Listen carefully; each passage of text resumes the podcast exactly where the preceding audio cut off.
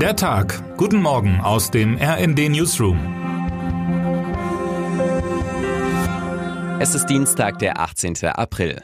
Die Lage ist unübersichtlich, so fasst das Auswärtige Amt in Berlin die Situation im Sudan in seiner aktuellen Reisewarnung zusammen. Dort kämpfen seit dem Wochenende Soldaten der regulären sudanischen Armee gegen Kräfte der Paramilitärgruppe Rapid Support Forces RSF um die Macht in der Hauptstadt Khartoum. Die Kämpfe sind heftig, es gibt viele Tote und Verletzte, Artillerie, Panzer und Kampfflugzeuge sind im Einsatz.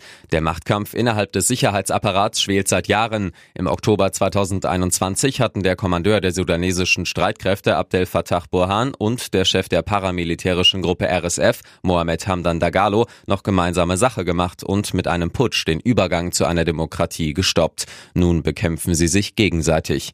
In der vergangenen Woche sollten beide Seiten einen Plan vorlegen, um das Land zurück zur Demokratie zu bringen. Voraussetzung dafür sollte die Integration der RSF in die Strukturen der nationalen Armee sein. Doch eine Einigung gab es nie. Dagalo bezeichnete sich am Montag auf Twitter als Verteidiger der Demokratie Demokratie und nannte Burhan, den faktischen Präsidenten des Landes, einen Aggressor und radikalen Islamisten.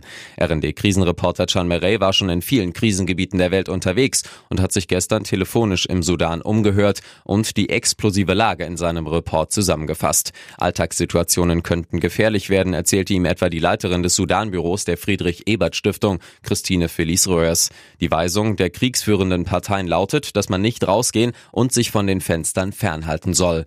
Der Machtkampf Wahlkampf finde nicht nur um Regierungsgebäude herum statt, sondern auch auf Plätzen, an denen man sonst einkauft oder in Straßen, in denen Kinder zur Schule gehen oder vor den Eingängen von Apartmenthäusern, wo die Menschen sich jetzt drinnen verschanzen und hoffen, dass kein Geschoss in ihr Haus fällt.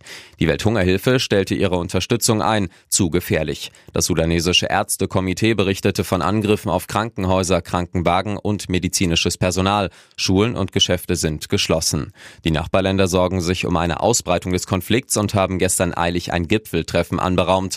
Großbritannien und die USA forderten ein sofortiges Ende der Kämpfe im Sudan und eine Rückkehr zu Gesprächen über eine Zivilregierung. Termine des Tages. Berlin. Bildungsministerin Bettina Stark-Watzinger stellt Kompetenzzentren für digitales und digital gestütztes Unterrichten vor. Plenartagung des Europäischen Parlaments in Straßburg.